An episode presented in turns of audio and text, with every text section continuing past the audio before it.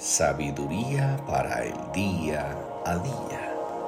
Dichosos los que creyeron sin ver. El cielo y la tierra pasarán, pero mis palabras no pasarán. Mateo 24, 35. La palabra de Dios es el ancla donde podemos depositar toda nuestra confianza.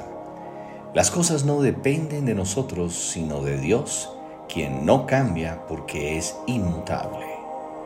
Dios nos prepara para las circunstancias que vienen, de manera que tengamos lo que necesitamos para ese momento. Dios no nos da su gracia por adelantado, porque su gracia es suficiente para cada circunstancia cuando llegue. Asimismo, la fe no se desarrolla viendo las circunstancias, sino viviendo las circunstancias de nuestro camino. Moisés no le dijo al Señor que le avisara cuando el mar rojo estuviera abierto para comenzar a caminar.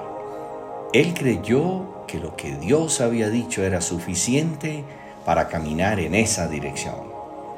Algunas personas le piden señales al Señor para poder creer, pero el Señor dice que son bienaventurados los que sin ver creyeron en Él.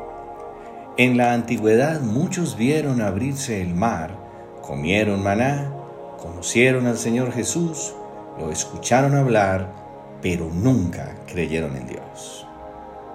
Ahora nosotros tenemos su palabra que es bendición para todo el que cree en ella.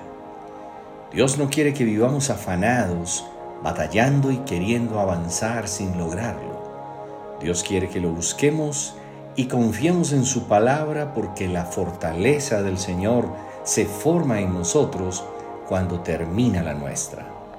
Es por eso que oramos, Padre, gracias porque tu palabra es inmutable y sostiene todas las cosas. Queremos que tu palabra sea el ancla y la guía de nuestra vida. Gracias por regalarnos tu palabra que es vida eterna. Feliz y bendecido día.